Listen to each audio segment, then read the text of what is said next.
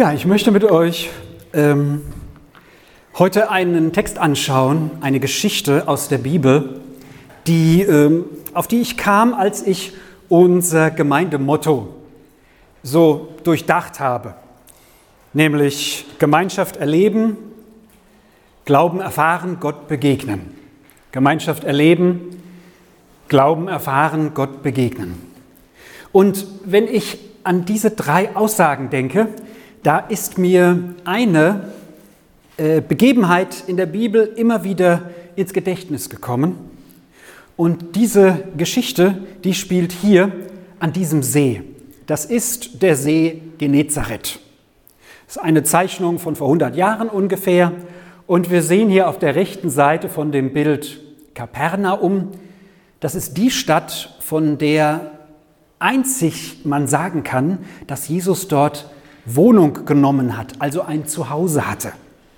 Nazareth, da ist er ja dann ausgezogen, ist also natürlich bis zu Beginn seines Dienstes dort in seiner Familie gewesen. Aber danach heißt es, dass er dort Wohnung nahm in dieser Stadt in Kapernaum. Und dass er dort einiges erlebt hat. Unter anderem hat er dort ganz wichtige Jünger berufen. Wichtig in dem Sinne, dass wir sie bis heute sehr bekannt sind. Das ist Petrus, Andreas, Jakobus, Johannes. Das sind vier Jünger, die hat er dort in Kapernaum berufen, am Ufer dieses Sees. Das waren Fischer. Das heißt, das waren welche, die mit dem, was man dort hauptsächlich tat, natürlich kann man auch ein bisschen Ackerbau betreiben und auch Viehzucht, aber dort der See, das war natürlich perfekt, um dort das, was dort sowieso lebte, im, im Wasser zu angeln, zu fischen nämlich die Fische. Ja, so das waren Fischer, die hat er dort am See. Wenn man sich das mal so überlegt, das sah damals sicherlich vor über 2000 Jahren ein bisschen anders aus. Da rechts waren vielleicht nicht solche Bäume, wie auch immer. Aber dort hat er diese Jünger berufen, dort hat er in der Synagoge gepredigt, dort hat er einiges erlebt. Dort kam auch einmal ein Hauptmann zu ihm, der dort stationiert war und hat gesagt, mein Diener ist krank, du kannst ihn heilen, für dich ist das was Leichtes und Jesus heilt ihn quasi aus der Ferne. Also dort sind einige ganz krasse Sachen passiert, aber andererseits sagt Jesus auch, wenn die Dinge, äh, die in Kapernaum geschehen wären, woanders geschehen wären, die ganze Stadt hätte sich bekehrt. Es war andererseits auch ein hartes Pflaster dort. Man liest von Kapernaum nicht, dass alle überwältigt waren, nur weil Jesus dort äh, länger war als in anderen Städten und dort auch ein Zuhause hatte, vielleicht im Haus des Petrus, wo er ja die Schwiegermutter auch geheilt hatte. So, das heißt, es hängt immer noch an der Entscheidung der Einzelnen. Also wir blicken hier auf den See Genezareth und dort gibt es eine Berufung eines Jüngers, auf die ich heute mit euch eingehen möchte. Und den sehen wir hier auf dem nächsten Foto oder auf dem nächsten Bild. Da rechts sitzt er in seinem Bretterverschlag und das ist ein Foto, ein Bild, das hat jemand dann gemacht aus den Vorstellungen, die er so hatte. Das ist ein Zöllner. Das ist einer, der die Steuern oder den Wegezoll eingetrieben hat in dieser Stadt Kapernaum. Und dieser Mann heißt Matthäus. Wahrscheinlich ist der Name Matthäus ein Name, den später Jesus ihm gegeben hat. Man ist sich da nicht so sicher.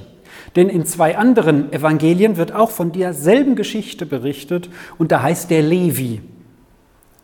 Also Levi ist wahrscheinlich sein ursprünglicher Name gewesen. Matthäus ist dann der Begriff, also Geschenk Gottes auch. Jesus hat wahrscheinlich ihm den Namen gegeben, weil er gesagt hat, du bist ein Geschenk Gottes. So wie Simon den Namen Petrus bekommen hatte von Jesus, du bist der Fels.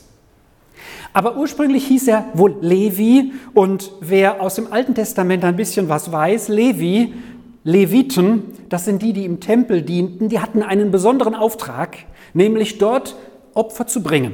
Das heißt, Während elf von zwölf Israeliten auf dem Acker geschafft haben, gearbeitet haben, vielleicht im Militärdienst waren, was auch immer sie getan haben, war ein Zwölftel der Israeliten, also einer von diesen zwölf Stämmen, das waren die vom Levi, die Leviten, und die hatten Dienst im Tempel. Die wurden dafür besonders auch bezahlt von den anderen, weil die ja nicht arbeiteten in deren Sinne, sondern im Tempel immer abwechselnd ihren Dienst taten. Da ist also ein Levi, der hat sich verlaufen wo er eigentlich nicht hingehört, nämlich in dieser Bretterbude da rechts, in dieser Zollhütte. Er hatte sich dafür entschieden, im Auftrag der Römer Zoll einzunehmen, Geld einzunehmen. Es war damals so, dass die Römer im Land, äh, die waren ja die Herrscher, Fremdherrscher waren das, dass die so Gebiete ähm, quasi verpachtet haben. Das heißt, da war, waren die Römer, die haben gesagt, dir gehört zum Beispiel jetzt Worms und Wonnegau und dafür zahlst du uns, sagen wir mal, 100.000 Euro. Und diese 100.000 Euro zahlst du uns oder die bist du uns schuldig und nun hast du das Recht, die Steuern dafür einzutreiben. Das heißt, er muss mindestens 100.000 gut machen, um wieder an das Geld zu kommen. Und natürlich haben die meisten oder wahrscheinlich unrechtmäßig noch mehr verlangt, als sie durften, damit sie ein bisschen über die 100.000 kommen. Also die, die Zöllner waren, galten schon als die Reichen. Und natürlich gab es auch Zöllner und es gab Oberzöllner, ein solcher in der Bibel heißt Zachäus, und es gab auch Unterzöllner wahrscheinlich. Und was der Matthäus war, wissen wir nicht. Möglicherweise war das so ein kleines Licht, aber der im direkten Kontakt mit den Menschen. Und jetzt müssen wir uns mal Folgendes vorstellen. Der Matthäus sitzt da in seiner Bretterbude, in seinem Zollhaus. Die Bibel berichtet, dass Jesus, nachdem er einen Menschen geheilt hatte, an den See ging und dort quasi im Vorbeigehen diesen Matthäus zu sich gerufen hat. Im Vorbeigehen. Wir dürfen fest davon ausgehen, dass er seine Absicht hatte. Aber es war offenbar nichts von langer Hand geplantes, außer bei Gott, so im Hintergrund. Das wissen wir ja nicht, was da lang geplant ist, auch wenn uns plötzlich jemand begegnet. Aber die Bibel sagt, im Vorbeigehen hat er ihn dort gerufen. Auf dem Weg zum See. Und die drei Evangelien, nämlich Matthäus, Markus und Lukas, Matthäus? Ah, genau. Matthäus, der hier, hat später eines der vier Evangelien geschrieben. Ein Geschenk Gottes. Und das hat er offenbar sehr stark geschrieben für die Hebräer, denn dieses Evangelium soll in Hebräisch verfasst sein, ursprünglich und wurde dann ins Griechische übersetzt. Und in unserer Bibel ist es ja dann Spanisch, Portugiesisch, Deutsch, wer weiß was. So, das heißt, dieser Matthäus, der hier noch an der Bude sitzt, der wurde später einer von den zwölf Aposteln und der einzige außer Petrus, Andreas Jakobus, also Simon, Andreas Jakobus, Johannes, einer, der einzige außer den Vieren, der namentlich mit Berufungsgeschichte in der Bibel erwähnt wird. Die anderen sieben, die die zwölf voll machen, da wird auch ein bisschen was mal erzählt vom Nathanael so, ne? aber, aber nicht so, äh, doch auch, aber, aber er gehört zu denen, wo intensiv hier berichtet wird.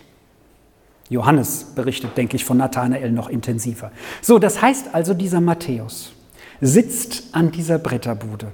Und was meint ihr jetzt, von wem hat er den Zoll eingenommen?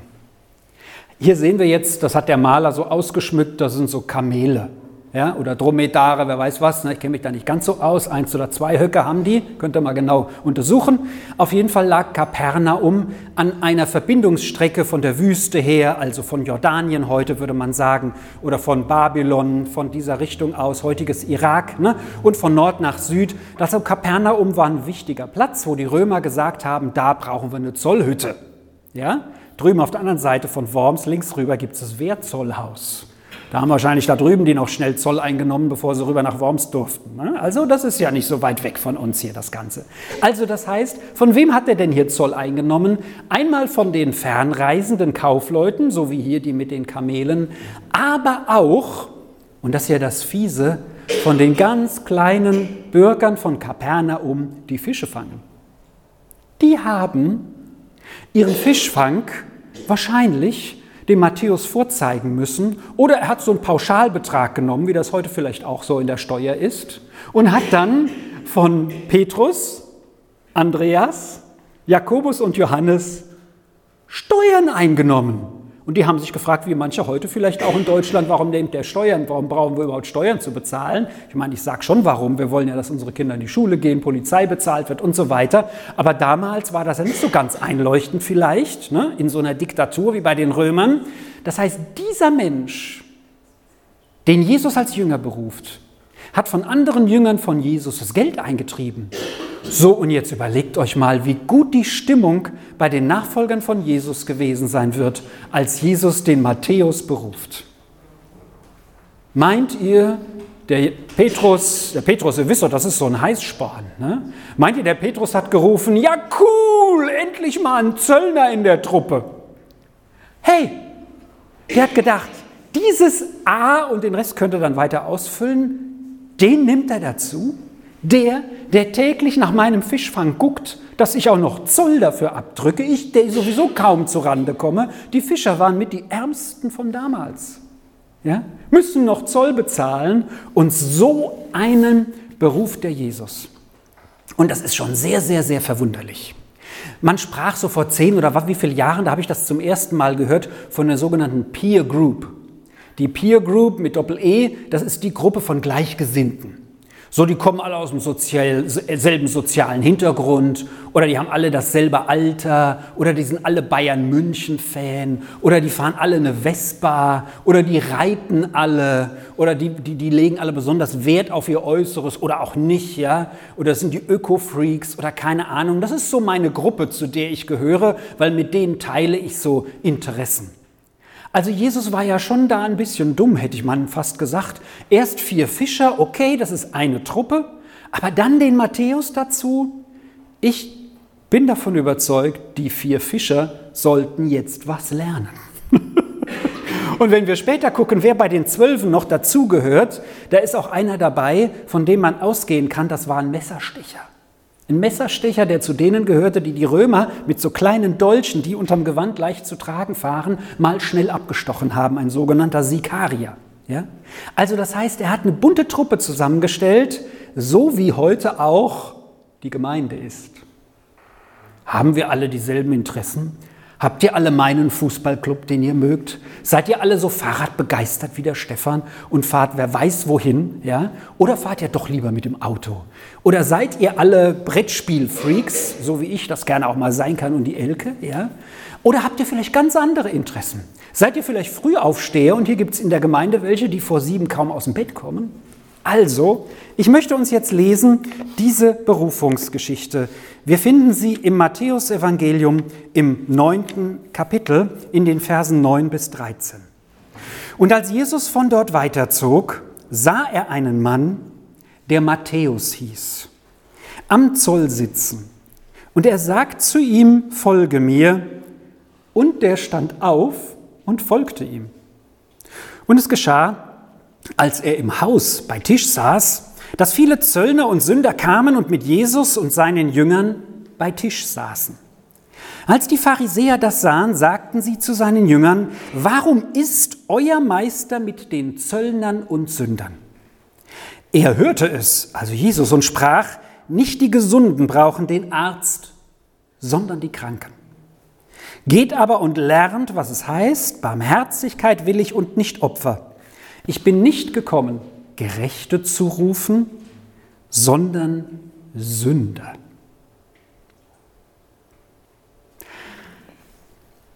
Im Grunde sind dies zwei Begebenheiten. Die Berufung des Levi, des Matthäus. Und er in seinem eigenen Evangelium nennt sich Matthäus.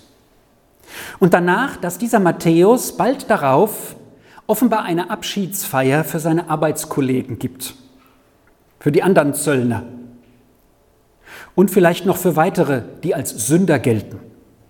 Das Umfeld, was er hatte, waren ja nicht die geistlich hochstehenden Pharisäer, sondern er war ja eh schon Abschaum für die, waren vielleicht Prostituierte, waren vielleicht irgendwelche Jahrmarktgänger oder was ich, was was damals war, waren vielleicht ein paar Hirten. Denn wenn wir mal schauen, was damals für die geistliche Elite der Juden für das niedrigste, schlimmste Volk galt, das waren Wegelagerer, das waren Würfelspieler, das waren Hirten, kann man sich kaum vorstellen. Ne? Hirte, David war einer, aber im Neuen Testament war das eine ganz heruntergekommene Berufsgruppe und natürlich die Zöllner, die für die Römer arbeiteten, die den Israeliten, den eigenen Landsleuten, das waren ja Kollaborateure, ja, die hat man ja am liebsten umgebracht, äh, wenn man es gekonnt hätte. Oder vielleicht hat man es auch, wenn es irgendwie möglich war. Solche Leute waren das, das war Abschaum. Und Jesus beruft nun genau einen solchen. in die Gruppe von denen, wo bisher Fischer waren, hauptsächlich, oder von denen, von denen wir hören. Und in den anderen Evangelien bei Markus und Lukas lesen wir noch, dass er, wie gesagt, am See entlang ging. Die Hütte war also genau da, wo der Zoll einzunehmen war. Dem entging nicht, wenn einer mit seinem Boot wieder in den Hafen oder an den Strand zurückkam. Und dann heißt es noch, viele Menschen folgten ihm. Das schreibt der Matthäus gar nicht, weil er doch zurückhaltend ist und ein bisschen demütig, will ich mal sagen. Die anderen schreiben von viel Volks war da. Viele Menschen folgten ihm. Viele haben das mitbekommen. Und jetzt möchte ich uns drei Punkte hier nennen, die es rechtfertigen und die es ausmachen, warum Jesus auch diesen Matthäus beruft.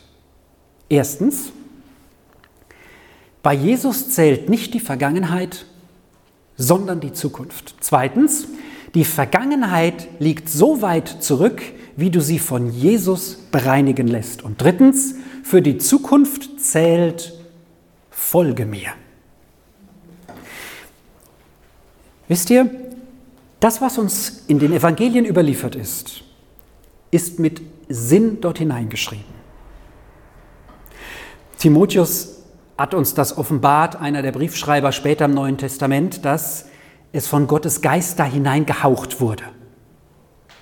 Und deswegen ist es sehr interessant, was vorher und nachher für eine Geschichte steht. Vorher die Geschichte ist in allen drei Evangelien, die das auch berichten, gleich, nämlich die ganz bekannte oder sehr bekannte Geschichte, wo vier Freunde einen aufs Dach bringen, das Dach aufbrechen, hier, ne, könnte man sich gut vorstellen, hier fliegen die Brocken runter und dann jemanden auf seiner Matte, auf seiner Trage runterlassen, weil alles so voll war.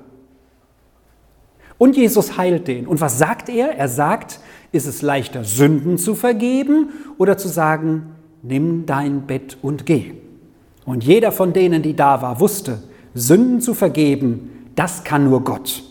Das andere ist vielleicht ein Glücksfall oder auch Gottes Wirken.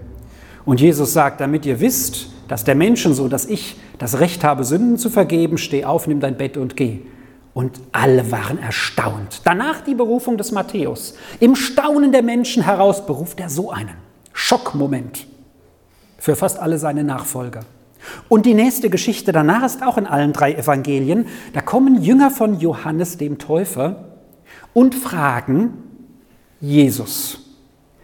Unsere Jünger, die vom Johannes dem Täufer, war ja ein Vorläufer von Jesus, Jesus hat sich von ihm taufen lassen, die fasten und das war möglicherweise jeden Dienstag und Donnerstag. So haben nämlich die Pharisäer gefastet, vielleicht auch die Jünger des Johannes. Jeden Dienstag und Donnerstag gefastet. Jeden Dienstag und Donnerstag. Warum fasten deine Jünger aber nicht?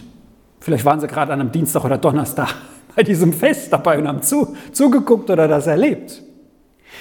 In diese beiden Geschichten hinein kommt die Berufung des Matthäus. Und deswegen möchte ich mit uns diese drei Punkte anschauen. Bei Jesus zählt nicht die Vergangenheit, sondern die Zukunft. Wenn die Vergangenheit zählen würde, hätte Matthäus verloren. Er hätte verloren. Vielleicht spreche ich jetzt hier nur vor lauter Frommen, die schon immer irgendwie fromm waren, schon immer irgendwie lieb und die sagen, so schlimm war ich ja nicht. Wie der Matthäus. Prüf doch mal dich selbst, wie du aufgewachsen bist. Bist vielleicht ganz nett aufgewachsen, aber ich sage dir, das zählt gar nichts vor Jesus. Der beruft den Matthäus genauso wie dich. Vielleicht hast du, wenn du nicht so eine Vergangenheit wie der Matthäus hast, nicht zu dem Abschaum der Gesellschaft damals gehört hast, hast du vielleicht ein paar Sachen, vielleicht weil du in einem schönen Elternhaus aufgewachsen bist, mag ja sein, hast du vielleicht ein paar Vorteile an Stabilität mitgebracht, die du jetzt mit hineinnimmst von deiner Persönlichkeit. Aber vor Jesus zählt das nichts. Denn was zählt ist, was jetzt weiter geschieht. Das müssen die anderen Jünger lernen die von sich denken, wir waren doch immer nette Fischer. Wer diesen Film Chosen kennt, diese Serie, die super ist, ne, da wird auch so auf tolle Weise das Leben von Jesus erzählt. Ich finde diese Serie super klasse. Da wird der Petrus auch so ein bisschen als so, so ein Typ dargestellt, der auch nicht alles immer so genau nimmt, aber versucht es immer genau zu machen. Sehr interessante Charakterisierung. Aber wisst ihr, ähm, ich muss zurückschauen in mein Leben und feststellen, das, was ich vorher getan habe, das zählt vor Jesus in dem Moment, wo ich berufen werde, erstmal nichts, weil Jesus sagt, ich mache alles neu und jetzt beginnt das Neue. Nur deswegen hat Matthäus auch eine Chance. Und ich glaube, das ist das, was die anderen, den Andreas, den Simon, den Jakobus, den äh, Johannes, jetzt zum Nachdenken bringt. Und sie gehen ja sogar dann mit zu diesem Essen. Ja? Und die anderen fragen ja nicht Jesus persönlich, sondern die Jünger, was macht er denn da? Die trauen sich gar nicht an Jesus ran. Aber die Pharisäer sind da noch nicht so abgeneigt. Das ist am Anfang des Dienstes von Jesus gewesen. Die wollen, sind noch nicht richtig negativ. Die wollen einfach mehr wissen und sind schon skeptisch. Aber wie Jesus ihnen begegnet, ist auch total liebevoll. Werden wir sehen. Dann, die Vergangenheit liegt so weit zurück, wie sie durch Jesus bereinigt wurde. Für die Zukunft zählt, folge mir. Wollen wir mal anschauen, was Jesus zu den, ähm, zu den Pharisäern und Schriftgelehrten sagt, die ihn nachher fragen. Er sagt zu ihnen, nicht die Gesunden brauchen den Arzt, sondern die Kranken. Und ich bin nicht gekommen, Gerechte zu rufen, sondern Sünder. In der Geschichte, die vorher geschieht, als dieser Gelähmte das, das, das Dach runter reingelassen wird, da sagt Jesus ja, weswegen er eigentlich gekommen ist. Nicht um Menschen zu heilen, das ist ein schönes Nebenprodukt, sondern um Sünden zu vergeben. Und genauso ist es hier bei Matthäus, bei Levi.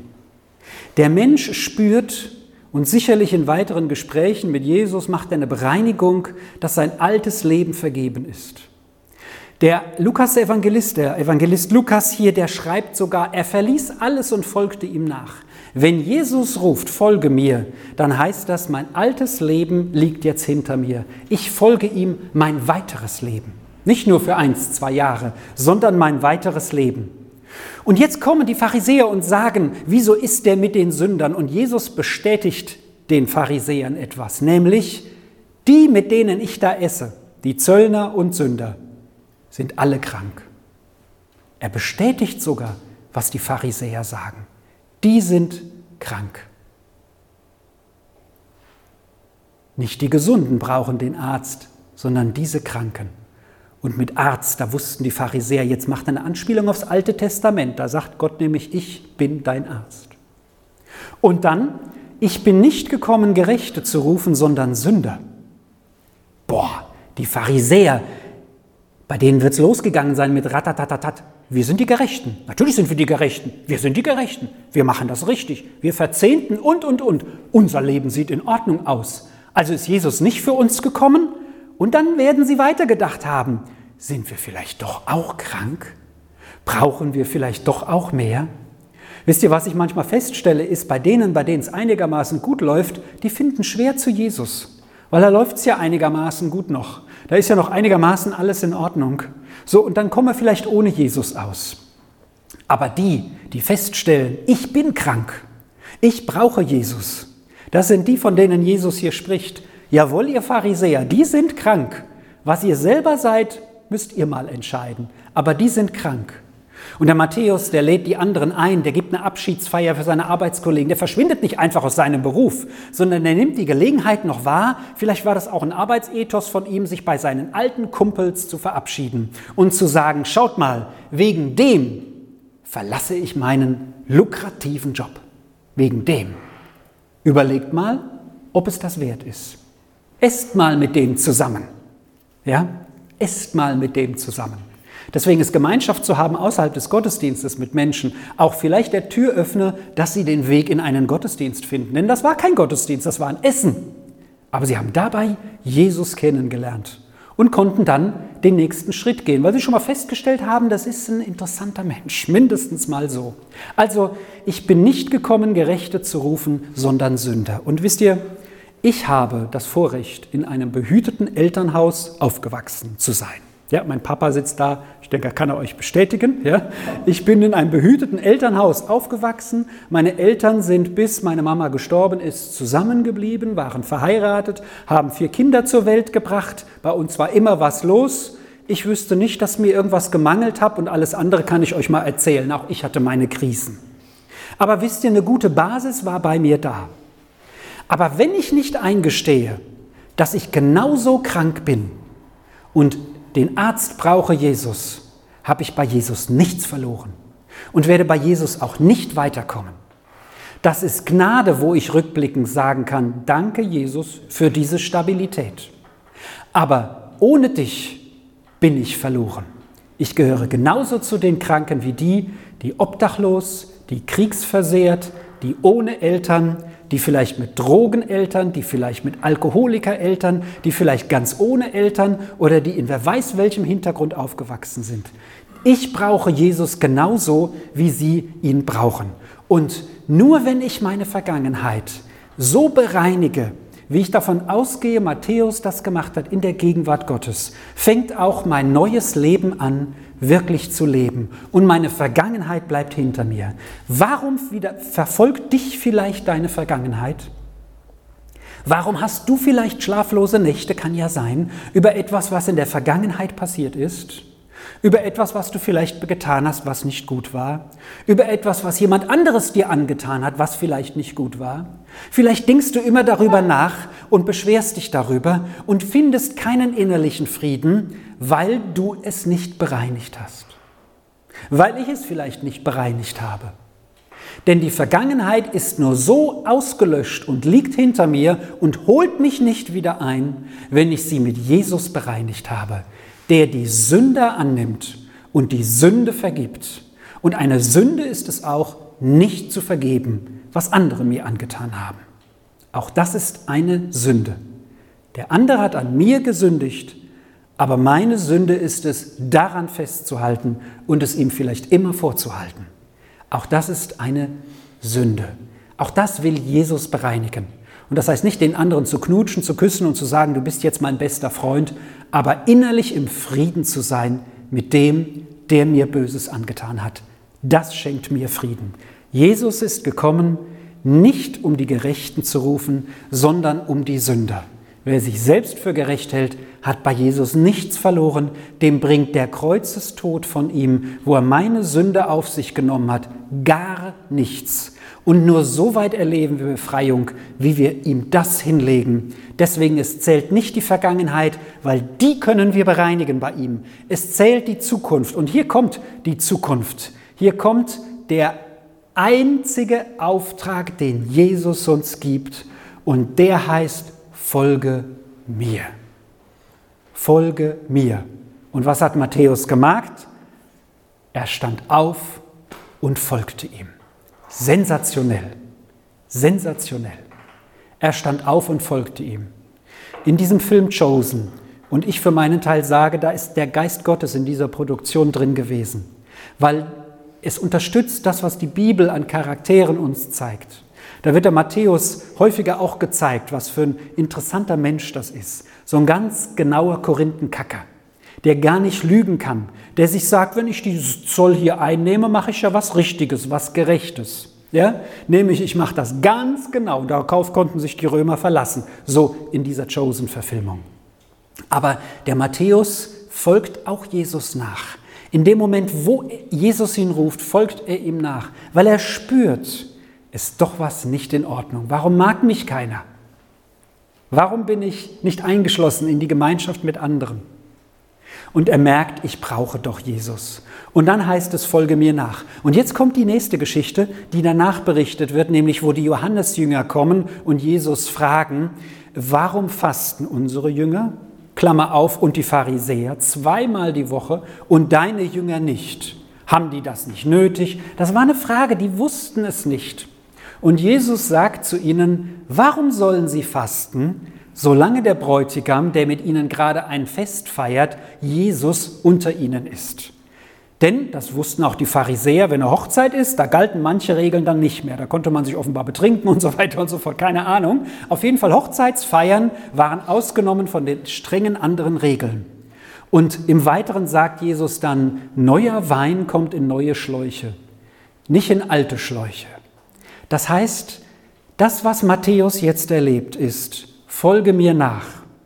Jesus hat ihm kein Buch hingeschmissen, das ist jetzt die Bibel, aber nehmen wir mal an, so ein Regelbuch, so Verkehrsregeln oder Bundesgesetzbuch oder irgend so ein Buch, wo die, wo was weiß ich was alles, das hat er ihm nicht hingeworfen und gesagt, lies, lern auswendig und mach. Das hatten sie nämlich schon im Alten Testament. Das, was Jesus tat, war schon vorgeschattet. Jesus sagt, folge mir nach. Das heißt nicht, dass nicht auch Regeln da sind in dieser Nachfolge. Wenn ich die Bibel lese und das gehört zur Nachfolge dazu, dann sehe ich, wie ich mich zu verhalten habe. Aber Jesus sagt hier zum Abschluss zu den Pharisäern, geht aber, geht nochmal in die Schule, sagt er ihnen, und lernt, was es heißt, Barmherzigkeit will ich und nicht Opfer.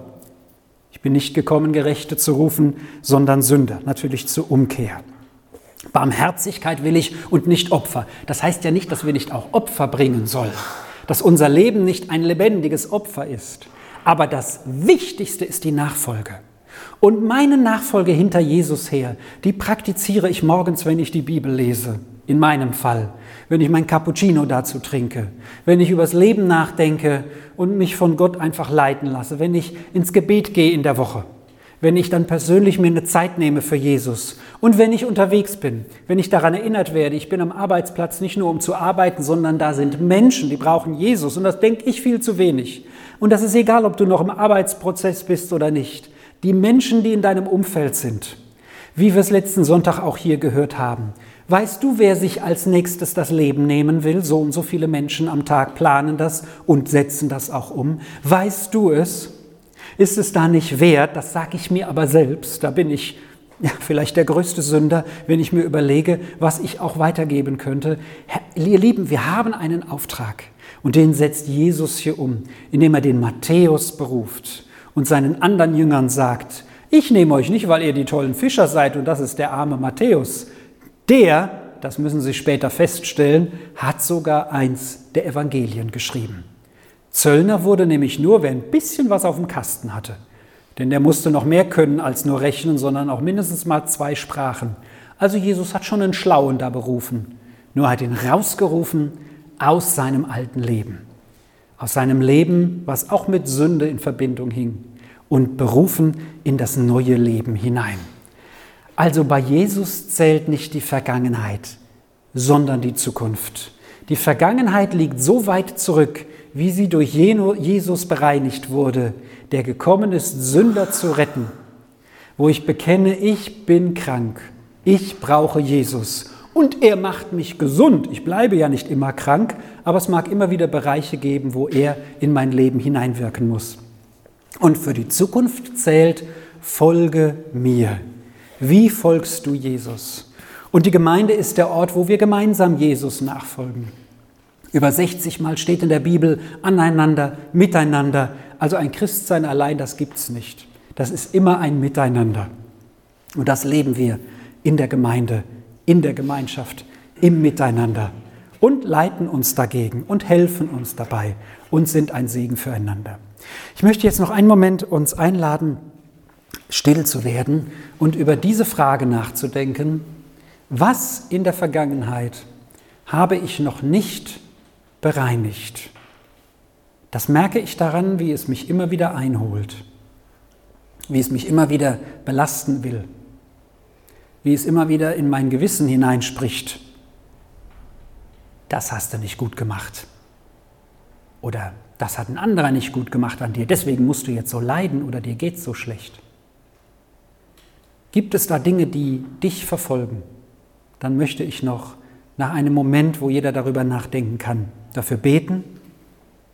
Übergebe wieder an dich, Christel, und gerne ist auch nach dem Gottesdienst noch Zeit für Gebet.